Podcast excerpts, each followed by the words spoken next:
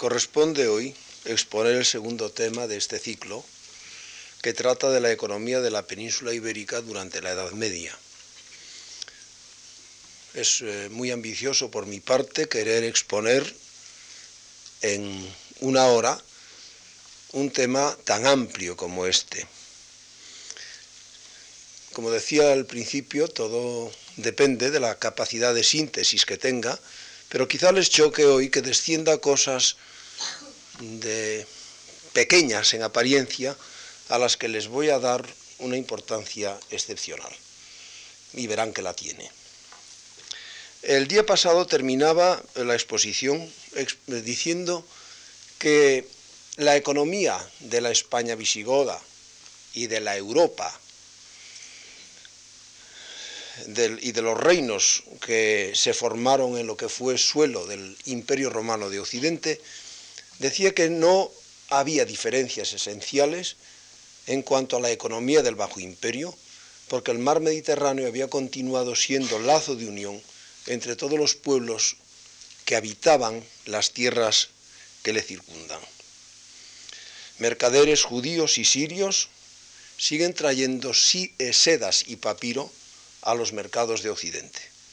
Cuando sí se produce una ruptura, una ruptura de la unidad prodigiosa que el imperio logró del mundo mediterráneo, es con la expansión del Islam. En 50 años llegan los islamitas desde tierras asiáticas hasta el, Océano Atlántico.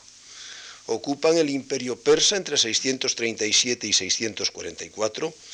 el norte de África en 698, entran en la península ibérica en el año 711.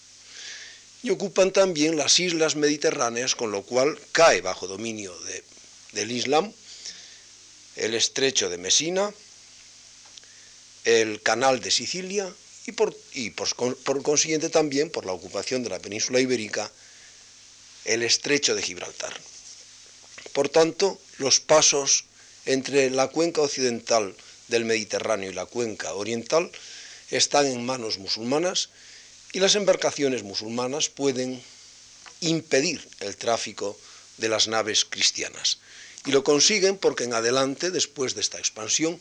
ya no se verán más barcos sirios en el Tirreno, ni tampoco en los puertos de la península ibérica. El papiro deja de llegar de Egipto a Occidente y cambia, claro, el material sobre el que se escribe. Ya no habrá más escrito sobre papiro, se escribirá sobre pergamino. Con la ventaja para los historiadores de después que el pergamino es un elemento duro y se han conservado, gracias a esa dureza, muchos documentos de la Alta Edad Media y de la Baja, gracias a estar escritos sobre pergamino. Pero el hecho de que el papiro no continuara llegando a Occidente es muestra, una entre muchas, de esa interrupción de los grandes tráficos del Mediterráneo. Grandes tráficos en los que se asentaba la prosperidad de las ciudades mercantiles, de las ciudades marítimas sobre todo de Occidente, pero también de las ciudades del interior. Decaen esas ciudades que fundaban su economía en el comercio marítimo. Se entiende las ciudades situadas en el ámbito del Imperio Romano de Occidente. Las ciudades dejaron, esas ciudades dejaron de ser centro de formación y de difusión de cultura. Claro está que las ciudades occidentales musulmanas, Córdoba, Sevilla, Toledo, Granada, Zaragoza, continuaron siendo ciudades prósperas en las que se desarrolló una actividad artesanal importante, un comercio floreciente, porque siguieron en contacto con el Islam en contacto con África y continuó llegando a ellas el oro africano necesario para nutrir las acuñaciones monetarias. Hay que decir que síntoma también de ese corte de relaciones con Oriente y con el norte de África, con la cuenca oriental del Mediterráneo, va a ser la escasez de metal precioso en Occidente y que dejen de acuñarse monedas, con lo cual la circulación monetaria se debilita y la mayor parte de los intercambios estarán fundados en el trueque, es decir, en obtener un bien entregando otro a cambio. Los árabes se detienen en su avance en Poitiers, retroceden de allí les rechaza Carlos Martel, por el sur llegan a Narbona y quizá en, esta, en el siglo VII y en el siglo VIII hubiera entre los hombres políticos del Islam la idea, pienso que quizá hubo la idea de reconstruir bajo signo musulmán el imperio romano. Ese avance hacia Francia, ese intento de ocupar la península itálica también, puede que obedeciera a esa idea grandiosa de querer restaurar bajo signo musulmán esa creación prodigiosa de la antigüedad que fue el imperio romano. Pero de hecho, con el tiempo fueron los árabes mucho más prácticos y en la península ibérica concretamente se conformaron con ocupar aquellas tierras que les eran más afines por clima y por suelo. Les interesó, claro está, el valle del Guadalquivir, el valle del Genil, la huerta de Valencia, el valle del Guadiana, el valle del Tajo y el del Ebro, pero se desinteresaron totalmente por el norte de la península ibérica, por el valle del Duero incluso y por toda la zona pirenaica. Eran tierras húmedas demasiado diferentes de aquellas a las que estaban acostumbrados. Y por eso este, esta actitud musulmana de instalarse solo en aquellas zonas que les eran más afines explica, es una razón más para explicar que en los siglos, que en el siglo IX el Valle del Duero, toda esa franja que comprende el Valle del Duero, fuera una tierra desierta. Sánchez Albornoz habla del desierto del Valle del Duero, los poblados que había antes en, en la época visigoda en el valle quedaron sin gentes, los campos quedaron yermos sin cultivo, porque los pobladores o bien retrocedieron hacia el sur, la poca población musulmana que se pudiera haber asentado en él, o bien, o bien se refugiaron detrás de las montañas cantábricas para escapar de las correrías de cristianos y musulmanos, musulmanes que no tenían otro resultado que la quema de los campos sembrados y la destrucción de los pequeños bicos que había en el valle. Queda el Valle del Duero, por lo tanto, como una especie de tierra de nadie, de tierra desierta que separa al reino de Asturias de Al-Ándalus, de la España musulmana. Comienza la expansión del reino de Asturias por razones militares y políticas, que no es del caso que explique aquí, y los reyes de Asturias, enseguida, después de repoblar la zona marítima, piensan en la conveniencia, y además tienen presiones de la población para que así sea, de avanzar en tierras del valle y repoblar esa extensa franja, tierra de nadie, desierta por esas correrías de que hablaba hace un momento. Y así los reyes de Asturias fomentan la repoblación del territorio mediante autorizaciones de carácter general para que los particulares ocupen,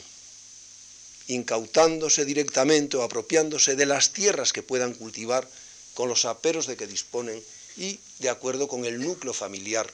que formen, por presuras, es decir, libre ocupación de las tierras. En segundo lugar, encargan de la repoblación a veces a un magnate, seglaro eclesiástico, que actúa en nombre del rey, convoca repobladores y organiza la repoblación de un territorio, siguiendo para esto una especie de rito. Nos queda alguna muestra documental de que había un rito en esta, en esta empresa repobladora cuando era un magnate el que se encargaba de ella, convocaba, se dice en el documento de Puebla de Brañosera, cum cornu et albende de rege, tocando un cuerno para convocar a los repobladores y enarbolando el estandarte real para significar que actuaba en representación del soberano. Y así cada uno se asentaba en aquellas tierras que consideraba más apropiadas para su cultivo, para su aprovechamiento, y había una tercera forma, que era permitir simplemente que la gente se apropiara de las tierras de manera libre, autorizando después, si venía el caso, esas presuras que pudieran haber hecho espontáneamente los particulares.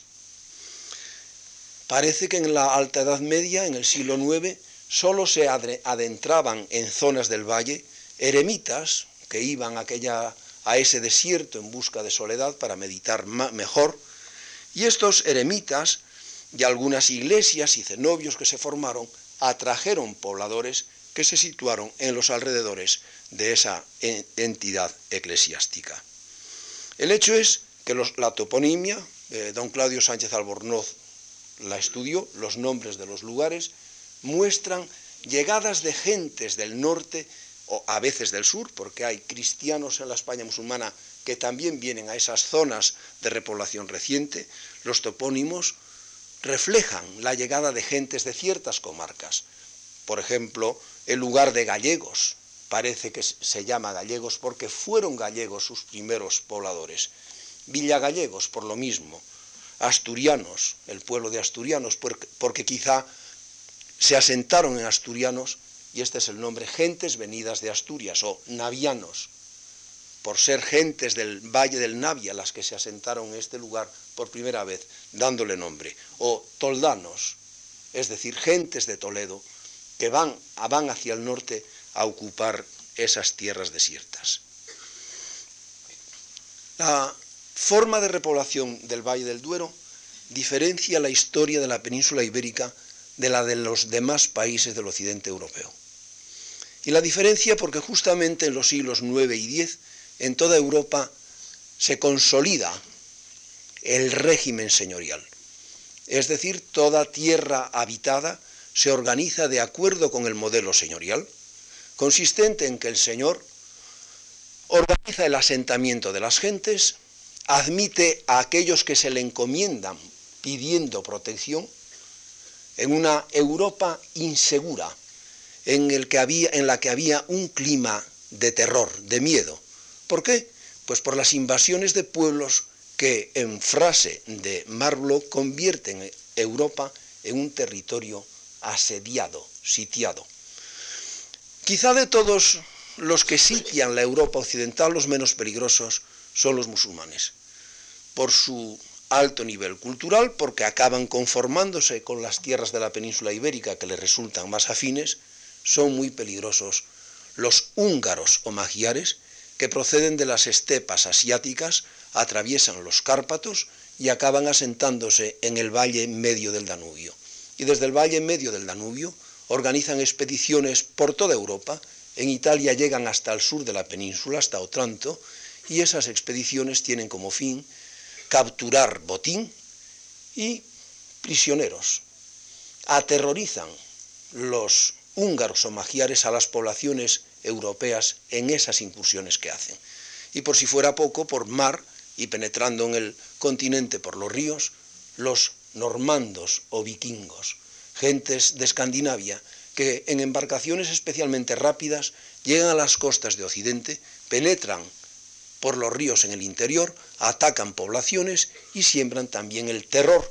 de furor normandorum liberanos domine, del furor de los normandos, líbranos, Señor, se rezaba en las iglesias de las zonas marítimas del norte de España, de Francia. Y ante esa inseguridad, y ante la dificultad de organizarse para vivir, hubo gentes que se encomendaron a un poderoso pidiéndole protección y que les ayudara a vivir. Y el poderoso no pretendía siempre dominar, sino que en esa relación de dependencia que se establecía, procuraba del encomendado obtener un trabajo, obtener unas prestaciones de carácter personal. Y surge así una relación que viene a ser la misma que existe entre el señor de un territorio que lo tiene por una merced del soberano, merced que recibe para aprovecharse de ella económicamente, pero a cambio de prestar al Señor fidelidad y determinadas prestaciones de carácter mm, militar o cortesano. Pues bien, el Señor organiza el territorio, se reserva para sí, en el señorío típico, entre comillas, se reserva para sí la tierra más fértil, la porción mejor del señorío, y distribuye el resto entre quienes encomiendan o quienes ya habitaban el señorío cuando él recibe el territorio, cuando lo hereda, de manera que en la tierra del Señor, el espacio que los historiadores llamamos la reserva señorial, trabajarán los siervos arando la tierra, sembrándola, escardando las mieses, segando las mieses, trillándolas, de manera que de esa reserva señorial toda la cosecha entre en los graneros o almacenes del Señor. Los siervos vivirán de sus explotaciones pero tendrán obligación, además, de hacer al Señor determinados servicios, como pueden ser el servicio, de, vigilancia, colaborar entre todos en hacer caminos y puentes en el señorío, levantar o, re, o re, restaurar la casa del Señor. Con los años, claro está, estas prestaciones pueden cambiar y convertirse en un tributo en especie, y en toda Europa se organiza el territorio de esta forma, de manera que se decía que ninguna tierra debiera de estar, debía de estar sin señor. Ninguna tierra sin señor.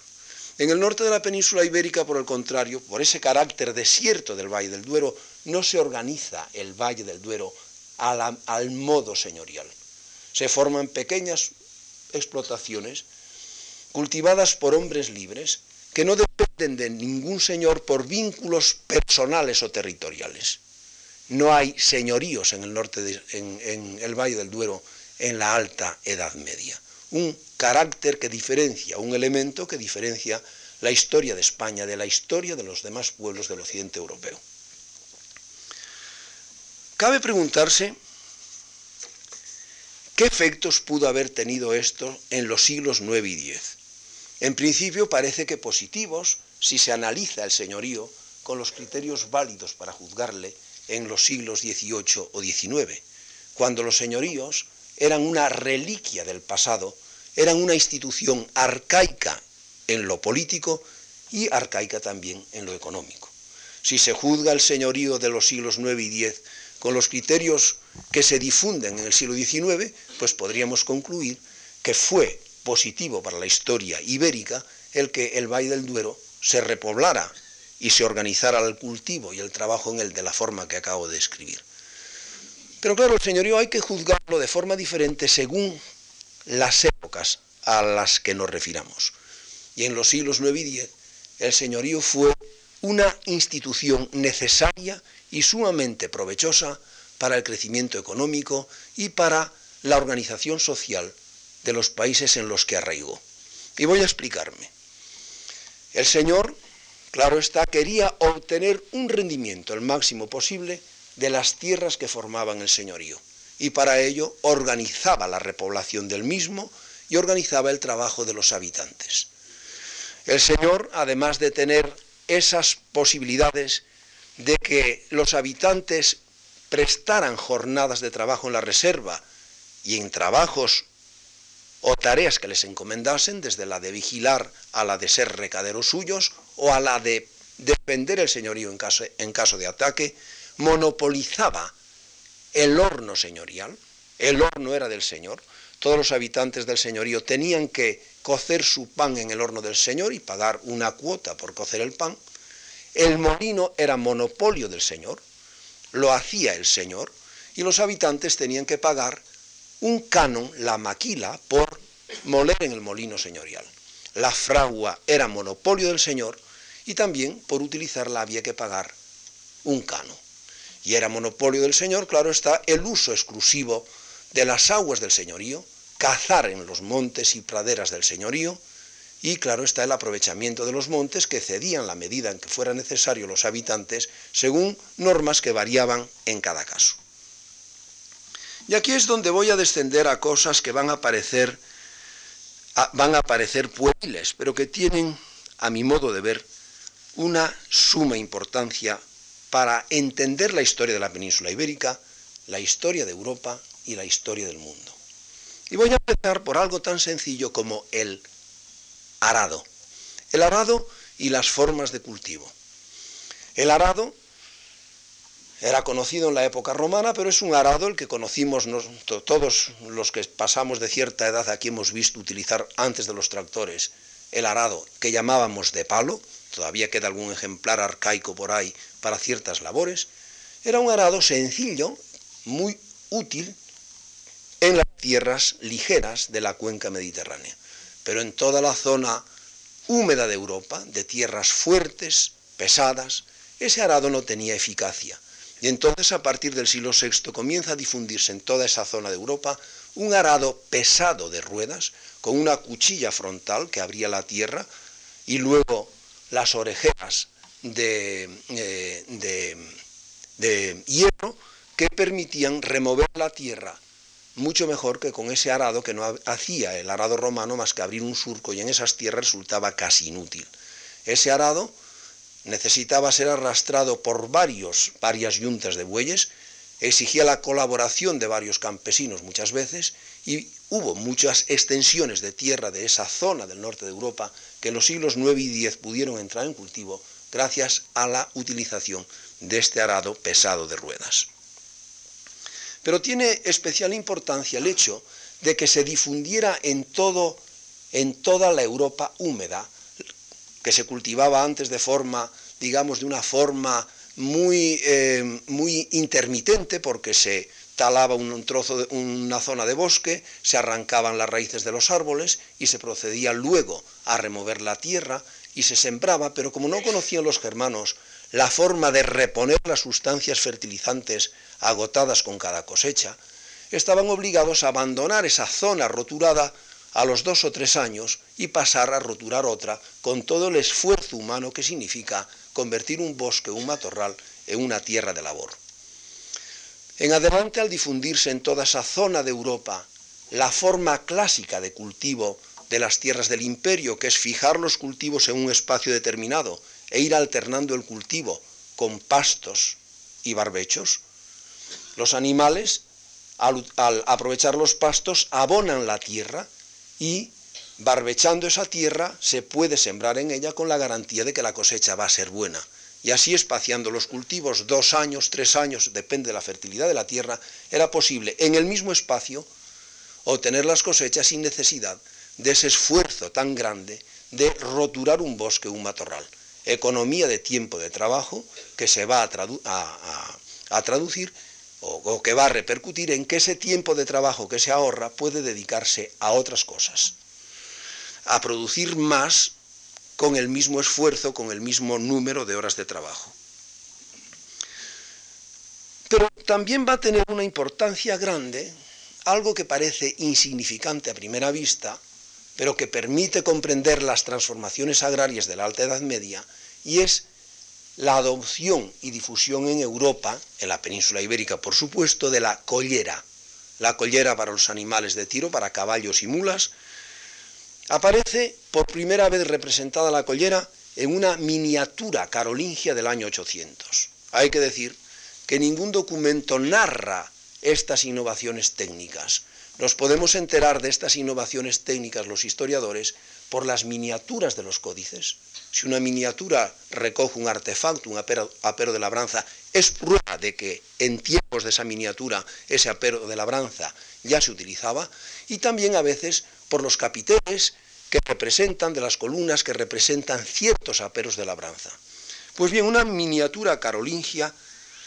representa la collera hacia el año 800. Y la collera, claro, aplicada a mulas y a caballos, permite que estos animales sean utilizados como animales de tiro. Y como son más rápidos en su caminar que los bueyes, resulta que arando o transportando con mulas y caballos hay una economía de tiempo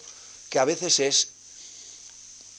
la tercera parte de lo, necesario si se, si se respecto a si se utiliza una yunta eh, de, bueyes. Pueden utilizarse carros mayores, a comienzos del siglo XII en toda Europa, en la España cristiana por supuesto, se observa, y los documentos lo reflejan, un aumento del, del volumen de los carros, y todas estas innovaciones tan sencillas, aplicadas en toda Europa, en la España cristiana por supuesto, en, toda la Europa cristiana, van a repercutir en que las mismas comunidades de campesinos, con el mismo tiempo de trabajo, obtengan mayor cantidad de cosecha, mayor cantidad de productos agrícolas, pero también por esa combinación de ganadería y agricultura, mayor cantidad de productos ganaderos. Aumenta, claro, la prosperidad en el siglo X, y no se diga en el siglo XI, la prosperidad de, los, de las comunidades de campesinos, disponen de más alimentos de los necesarios para su propio consumo y dedican esos alimentos a la venta para adquirir cosas que ellos no tienen. Porque claro está, esa idea del siglo XIX de los historiadores alemanes del señorío autosuficiente, aquella economía doméstica cerrada, el señorío que no necesita nada del exterior porque es autosuficiente, porque se produce en él todo lo necesario para el consumo y tiene que ser así, se decía, por la falta de moneda, es una creación artificiosa, no existió nunca en la realidad. Siempre fue necesario comprar hierro, eh, hierro, cobre, aceites, vinos. Nunca se produjo todo lo necesario en un señorío y cuando fue posible entregar parte de lo producido para adquirir algo que no había y que podía a veces encontrarse en una tierra muy lejana, se hizo. Y este aumento de la producción agraria trajo como resultado un aumento en el número y volumen de las transacciones comerciales y enseguida hizo posible el desarrollo de las ciudades. Desarrollo de pequeños bicos que se convierten en ciudades en la península ibérica, favorecido este desarrollo también en la península ibérica por un hecho religioso al que siempre se le ha dado mucha importancia y que está muy estudiado, que son las peregrinaciones a Santiago de Compostela. Me gustaría proyectar este pequeño mapa de Europa, no sé si alguno lo ve, cuajado de vías que conducen a Santiago de Compostela a través de diversos pasos pirenaicos. De toda Europa se llegaba a Santiago a partir del momento en que se difunde que en Compostela se descubre la tumba del apóstol Santiago. Comienzan a venir peregrinos de Escandinavia, de Alemania, de Suiza, de Italia, de las Islas Británicas, de Francia, todos eran conocidos con el nombre genérico de francos, y con estos peregrinos venían buhoneros y mercaderes que acabaron asentándose de forma definitiva en ciertos lugares, creando espacios de francos o mercados de francos que van a ser el germen de desarrollo de gran número de ciudades del, norte y noroeste de la península ibérica.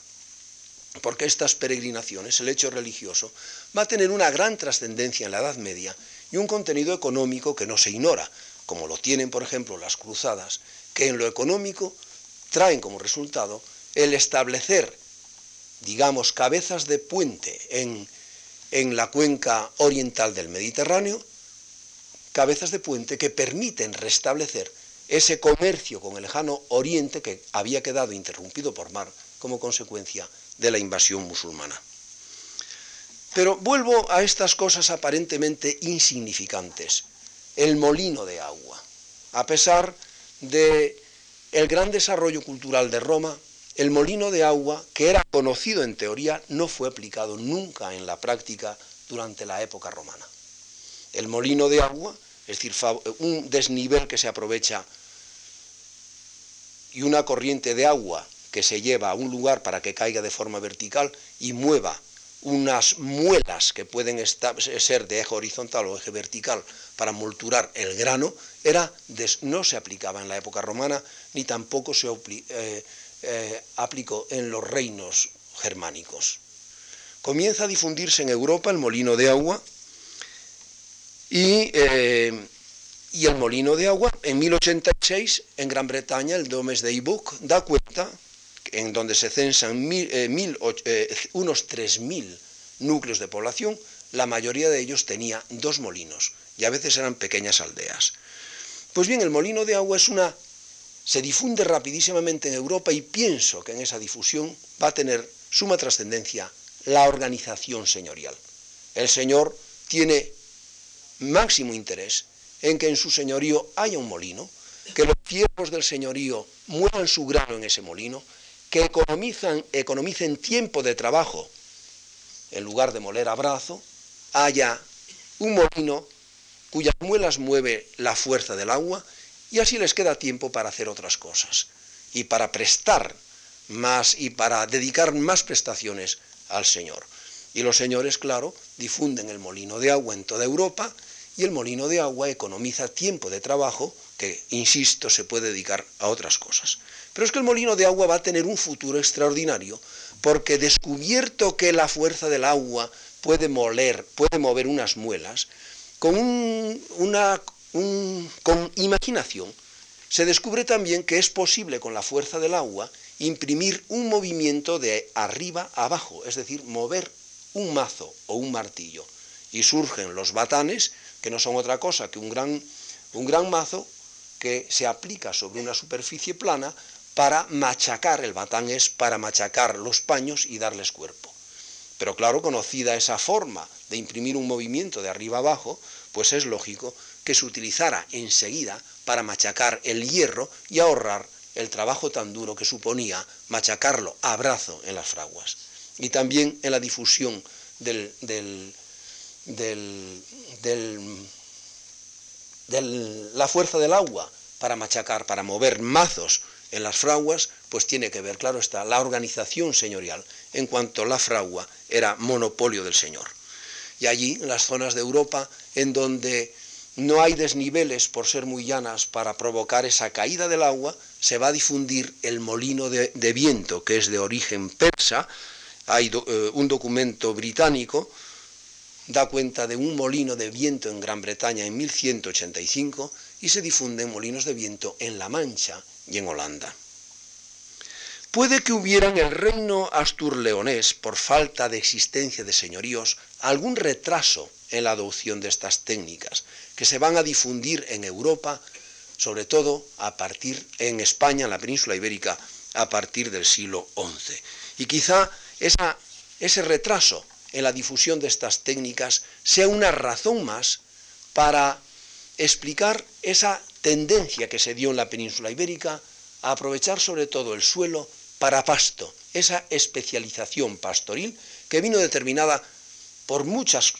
por muchas causas. Una de ellas en situaciones de peligro, y hubo muchas en esa pugna permanente, hubo, hubo paz y hubo, y hubo contactos y hubo tráficos entre la España cristiana y la España musulmana, pero hubo también una pugna que podemos decir permanente en cuanto que fue secular.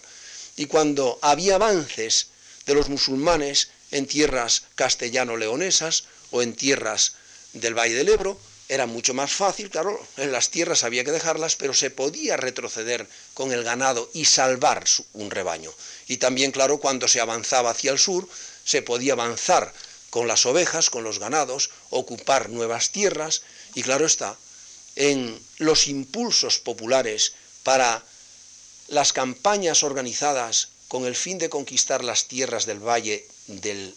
Tajo, y no se diga las del valle del Guadiana, organizadas las campañas por las órdenes militares de caballería, ah, tiene, hay mucho, o se explican también por esa necesidad de los, de los ganaderos de Castilla de encontrar pastos de invierno para sus ganados.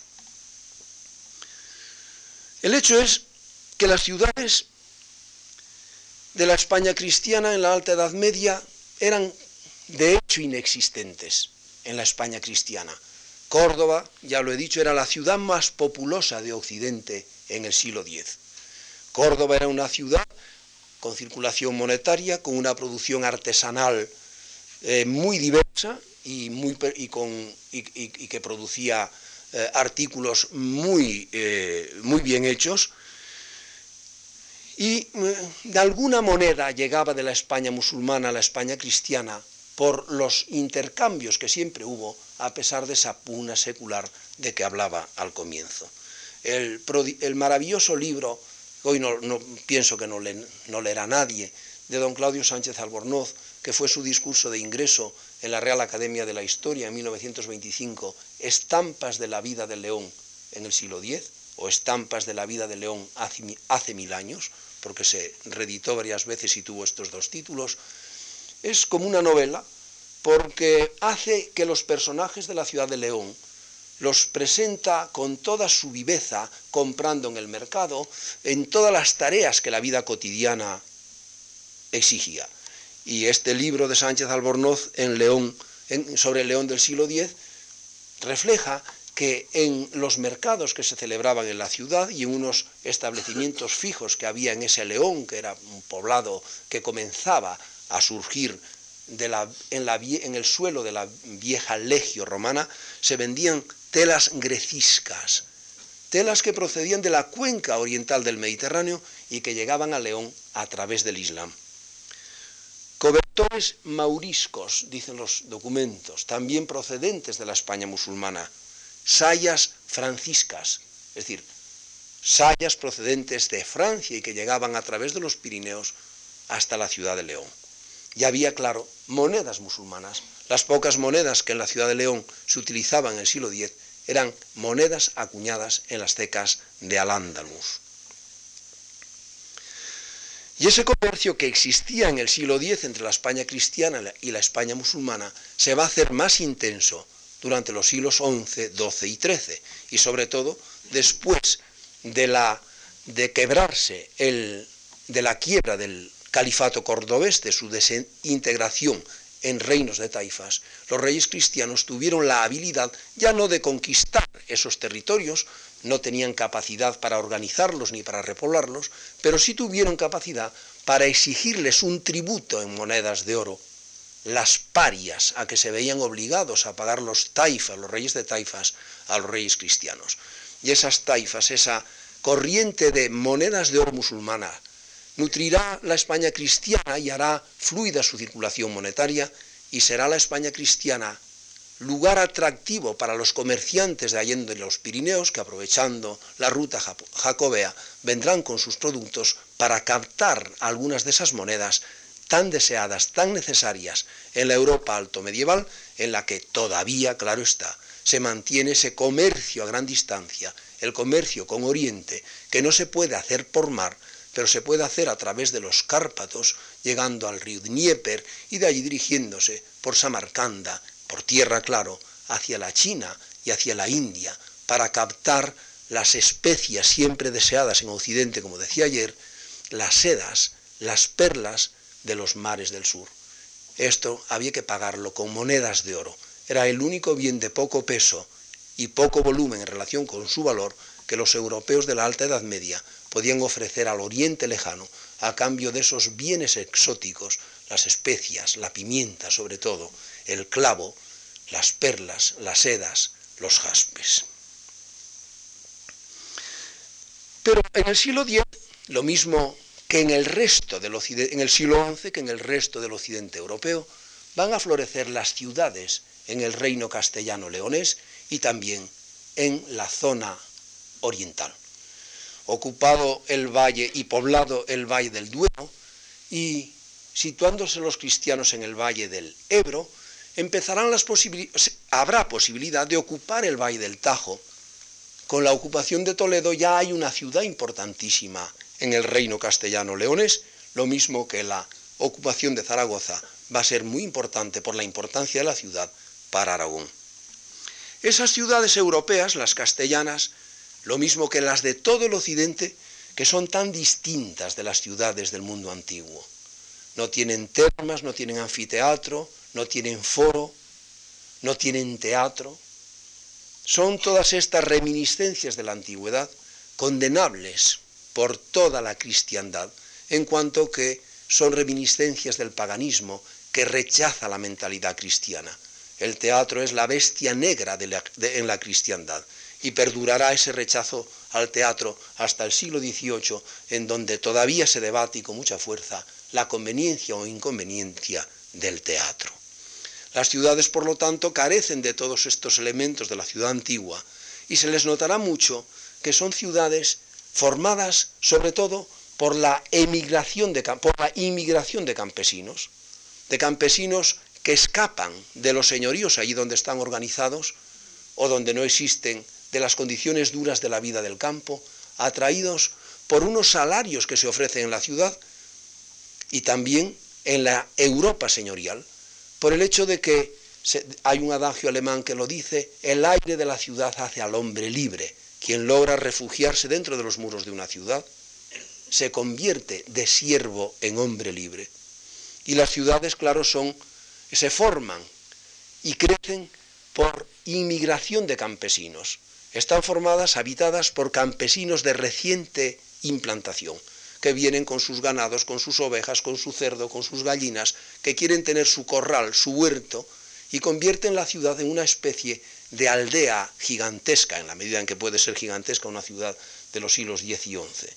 Irá con el tiempo la ciudad adquiriendo caracteres más urbanos, porque cuando se organiza bajo la forma municipal, el municipio saldrá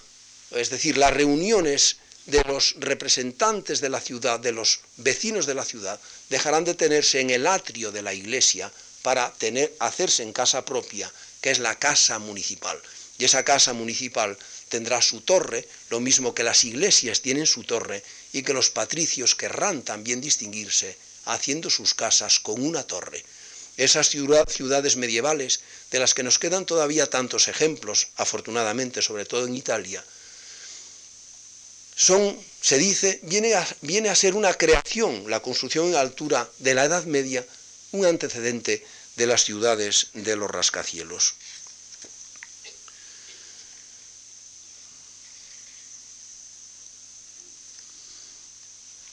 Y en las ciudades, claro está, se organizará una producción artesanal, habrá mercados semanales, a veces dos veces, tres veces a la semana, ferias de tiempo en tiempo, ferias que atraen mercaderes a veces de tierras muy lejanas, que vienen con monedas distintas. Será necesario que haya especialistas en el conocimiento de las monedas, que cambien las monedas unas por otras, para lo cual tienen que ensayarlas. Y en una mesa, con su banco, habrá los cambistas especializados en cambiar monedas. Estos cambistas, por la confianza de que gozan de los mercaderes, que les entregan sus monedas para el cambio, monedas acuñadas en cecas distintas de países distintos, gozan de la confianza de los mercaderes y acabarán teniendo dinero de algunos de ellos hasta la próxima feria. Se convierten estos, estos, estos, estos ensayistas estos cambistas se convierten en depositantes de monedas de mercaderes, son los banqueros. Este es el origen de los banqueros por el banco en que se sientan en las ferias para hacer esa labor de ensayo, de peso, para valorar las monedas y cambiarlas unas por otras sin que pierda el que entregue ni el que, el que entrega ni el que reciba.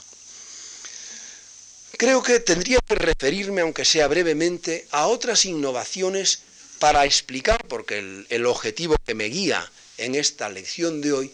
es darles a ustedes las bases explicativas de por qué el reino de Castilla en el siglo XV es el más poderoso de Europa. Es el único que puede emprender la empresa descubridora del Nuevo Mundo y luego la empresa colonizadora. Y creo que las claves están en cosas muy sencillas de las que voy a hablar a continuación tiene mucho que ver con esto, con estas posibilidades castellanas del siglo XV,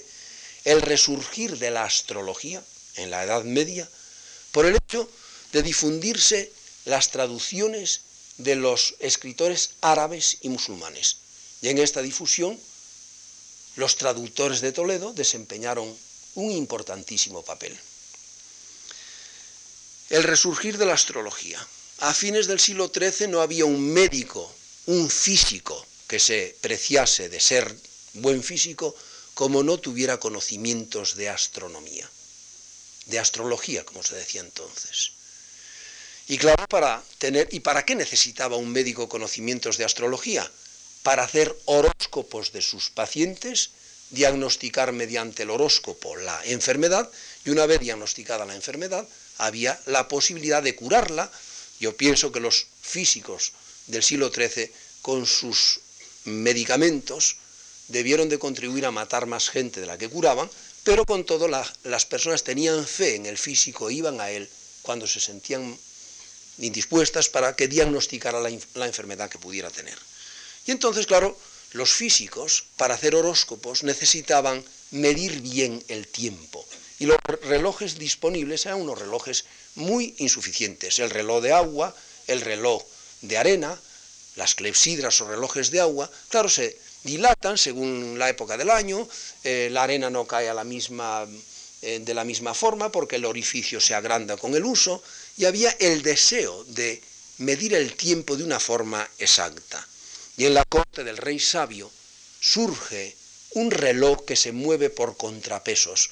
un esquema o un germen de reloj mecánico. Y los libros del saber de astrología, de la época de Alfonso X, en ellos se dan instrucciones precisas para construir astrolabios, cuadrantes, relojes, y luego se describe su utilización y sus aplicaciones. Y se hicieron astrolabios en Toledo y astrolabios muy bien hechos, muy perfectos para su tiempo. En 1330 será italiana la invención de los escapes de ruedas y del eje del volante para el reloj. Tiene mucha importancia el reloj mecánico, esta cosa tan sencilla que tenemos y que despreciamos, que nos parece que no vale nada, tiene mucha importancia porque el reloj mecánico es la primera máquina de precisión inventada por el hombre y por lo tanto el reloj mecánico es el antecedente de toda la maquinaria posterior. Es el antecedente. La España cristiana, los habitantes de la España cristiana reciben noticias y experimentan influencias musulmanas por medio de las relaciones con Al-Ándalus. Y esas noticias, los libros, se difunden en el resto de Europa, la, la conquista de Toledo, de Zaragoza, de Valencia y de Córdoba y de Sevilla, va a originar un contacto mayor con los saberes del mundo antiguo conocidos a través del Islam. Va a haber desarrollo de la producción manufacturera en estas ciudades de, incorporadas a la corona de Castilla y a, y a la de Aragón, aumento de producción artesanal y claro, mejorará la producción agraria porque esa expansión hacia el sur del reino castellano-leonés va a proporcionar mucha más superficie de pasto para los ganados y la ocupación de las fértiles tierras del valle del Guadalquivir, aunque tengan que ser abandonados muchos cultivos musulmanes por el hecho de que hay musulmanes que se van de la tierra ocupada, va a originar una gran prosperidad agraria para la Castilla del siglo XIII. Prosperidad agraria que es general en toda Europa, aunque a comienzos del siglo XIV haya síntomas de que se ha llegado a roturar excesiva tierra, a que se ha roto el equilibrio que debiera haber entre tierra de labor, praderas y tierras de bosque. Si se rotura demasiada tierra, pueden faltar pastos permanentes para ciertos ganados y puede resentirse la economía rural por esto. Si se talan demasiados bosques, puede faltar madera y leña y ser esto también un factor de desequilibrio. Y es lo que parece que ocurrió en la Europa de finales del siglo XIII y comienzos del siglo XIV, y la península ibérica no es excepción. Y además, el hecho de haber roturado excesiva tierra casi siempre significa poner en cultivo tierras de peor calidad, las tierras que los economistas llamamos tierras marginales, cuyos rendimientos por unidad de superficie son menores, y factores climáticos adversos pueden originar que en esas tierras marginales la cosecha no remunere el esfuerzo que se le dedica. Y en esas situaciones hay comunidades de campesinos que al no cosechar lo suficiente para su consumo, están infraalimentadas y en esas situaciones de infraalimentación, cualquier epidemia, cualquier peste es mucho más dañina porque disminuyen las defensas. Tal ocurrió en la Europa de 1348-1352, cuando se difunde por las vías del comercio marítimo de Oriente la llamada, la terrible peste negra.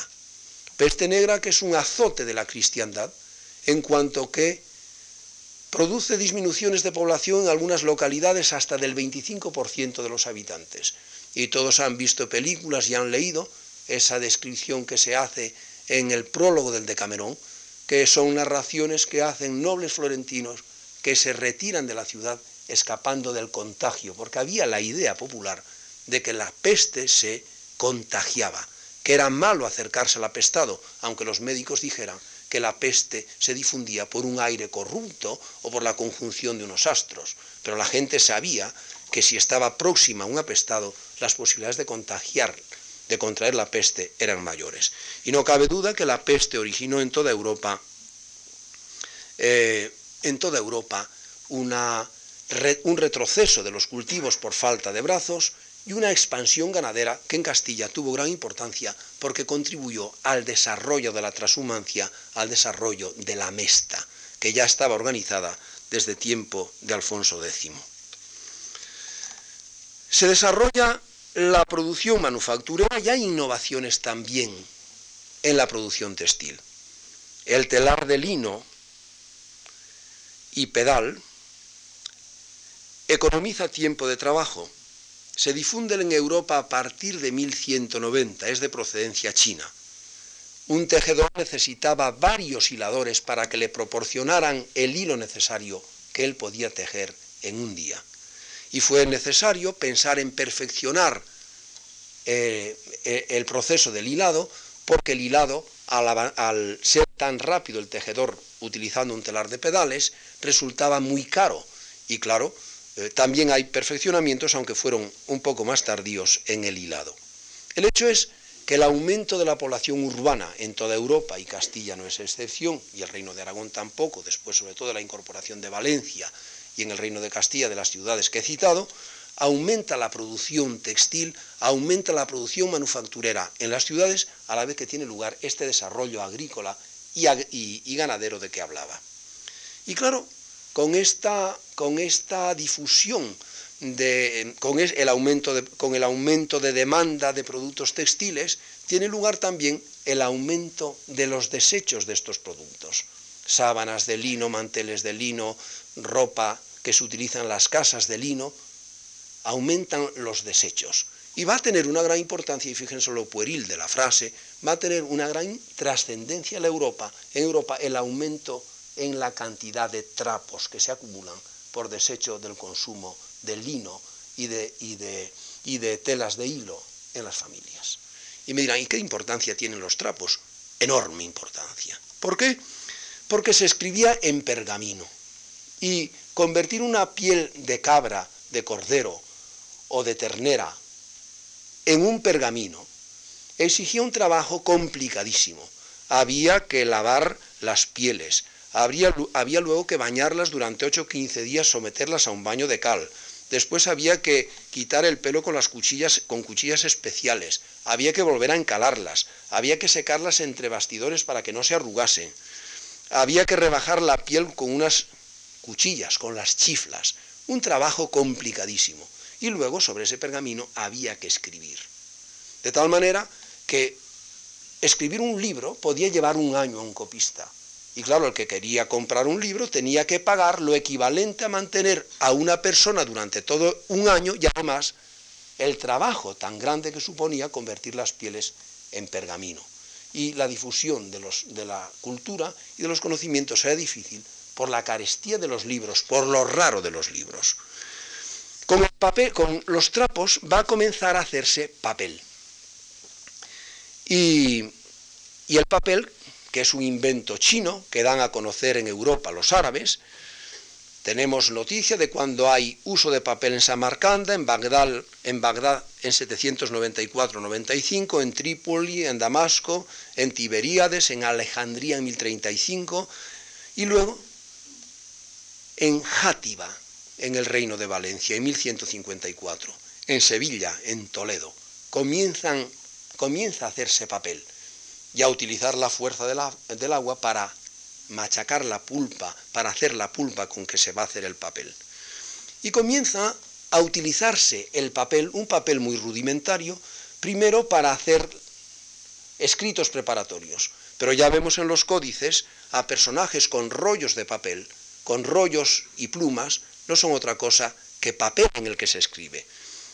Pergaminos de papel, se dicen las partidas, pasó el nombre a Aragón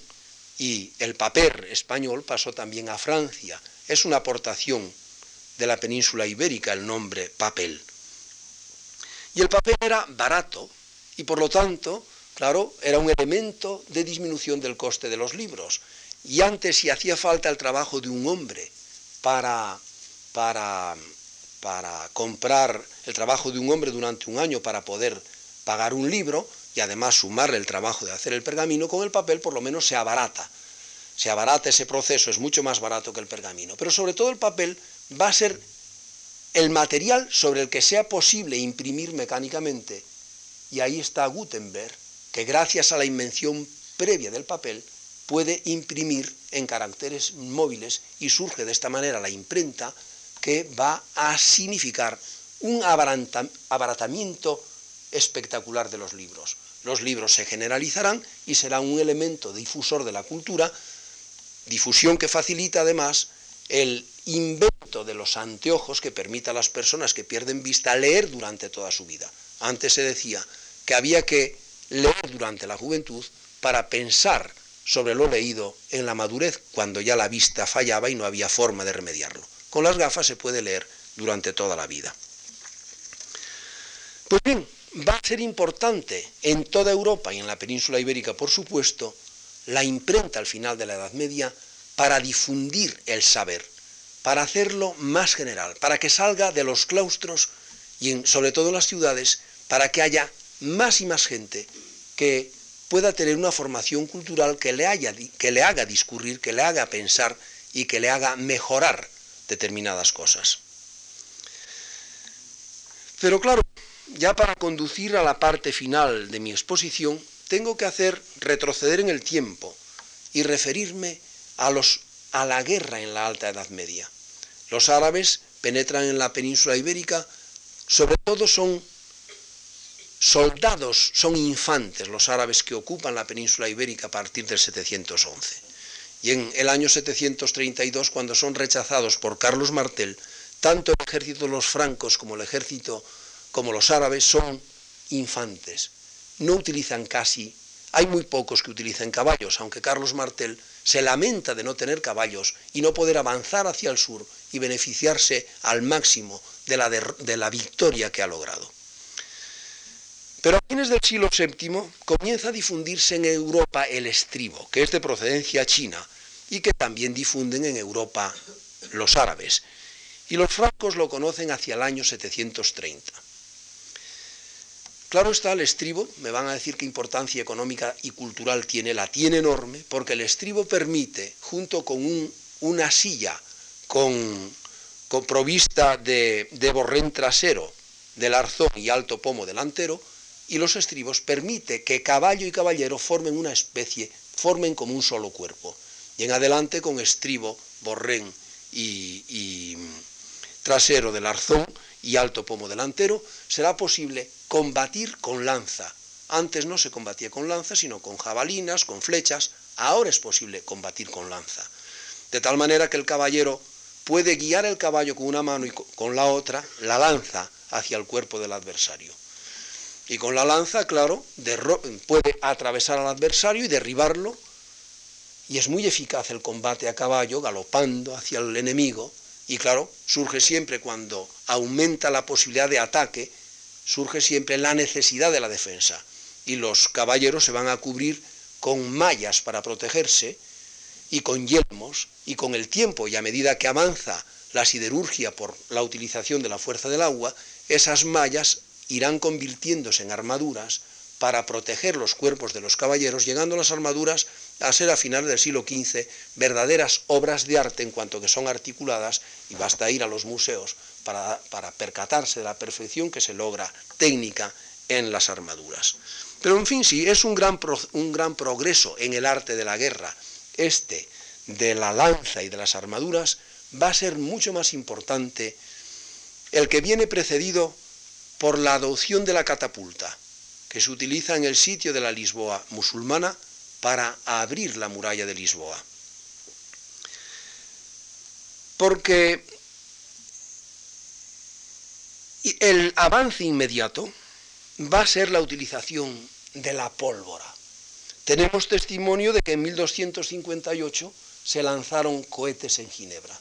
perdón, en, Colonia, cohetes en Colonia e inmediatamente se va a aplicar la pólvora para lanzar un proyectil a través de un, de un cañón de bronce, en fin, de un tubo de bronce en el que por expansión de gases se dispara un proyectil. Y Alfonso XI utilizará cañones en el sitio de Algeciras. Y a la vez que tienen lugar estos perfeccionamientos en el arte de la guerra, que van a tener una trascendencia futura e inmediata, como luego concluiré,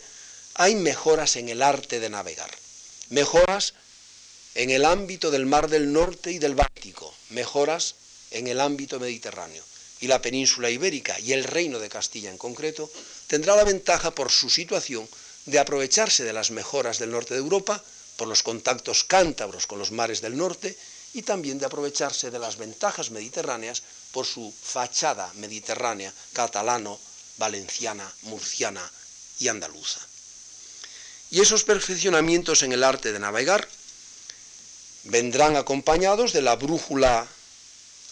que se difunde en Europa a fines del siglo XIII, la brújula y cartas a fines del siglo XII, pero se utiliza para hacer cartas de navegar de gran perfección en el siglo XIII y en Mallorca hay una escuela de cartografía magnífica y para, con los perfeccionamientos en las embarcaciones, que vienen determinados por la adopción del timón de popa, en vez de los timones de proa, que eran tan vulnerables al oleaje, permiten, y aprovechando los experimentos nórdicos y los experimentos nórdicos y mediterráneos, hacer embarcaciones con velámenes complicados que dan lugar a la carabela.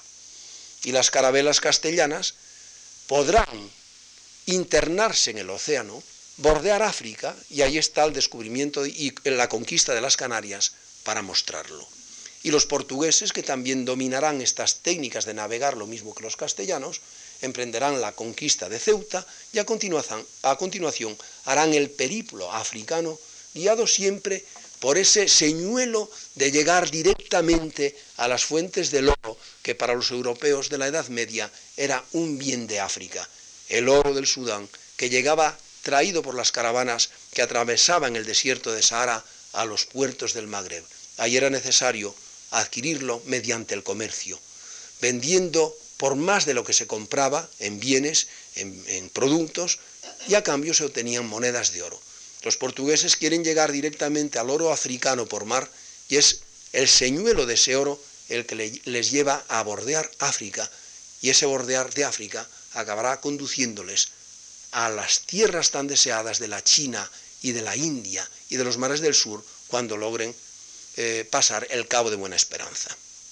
Los castellanos, que tienen un potencial económico semejante a los portugueses, que desean también oro para nutrir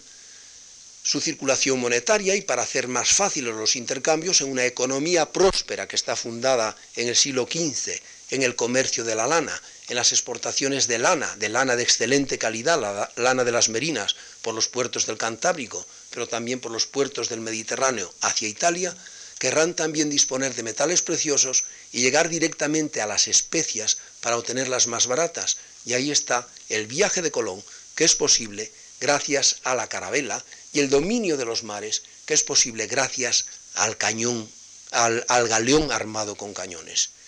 Ningún pueblo del mundo, salvo los pueblos europeos, eh, Castilla y Portugal son los primeros, dispone de un potencial semejante. El galeón armado, que es algo inexpugnable, ningún otro pueblo dispone de él y permite a los europeos, a partir del siglo XV, de finales del siglo XV, pensar en la posibilidad de dominar los mares del mundo. Castilla y Portugal son pioneros en esto y los logros de este intento y consecución del dominio del mundo lo vamos a ver el próximo día cuando hable de la expansión ultramarina y de sus consecuencias económicas. Muchas gracias.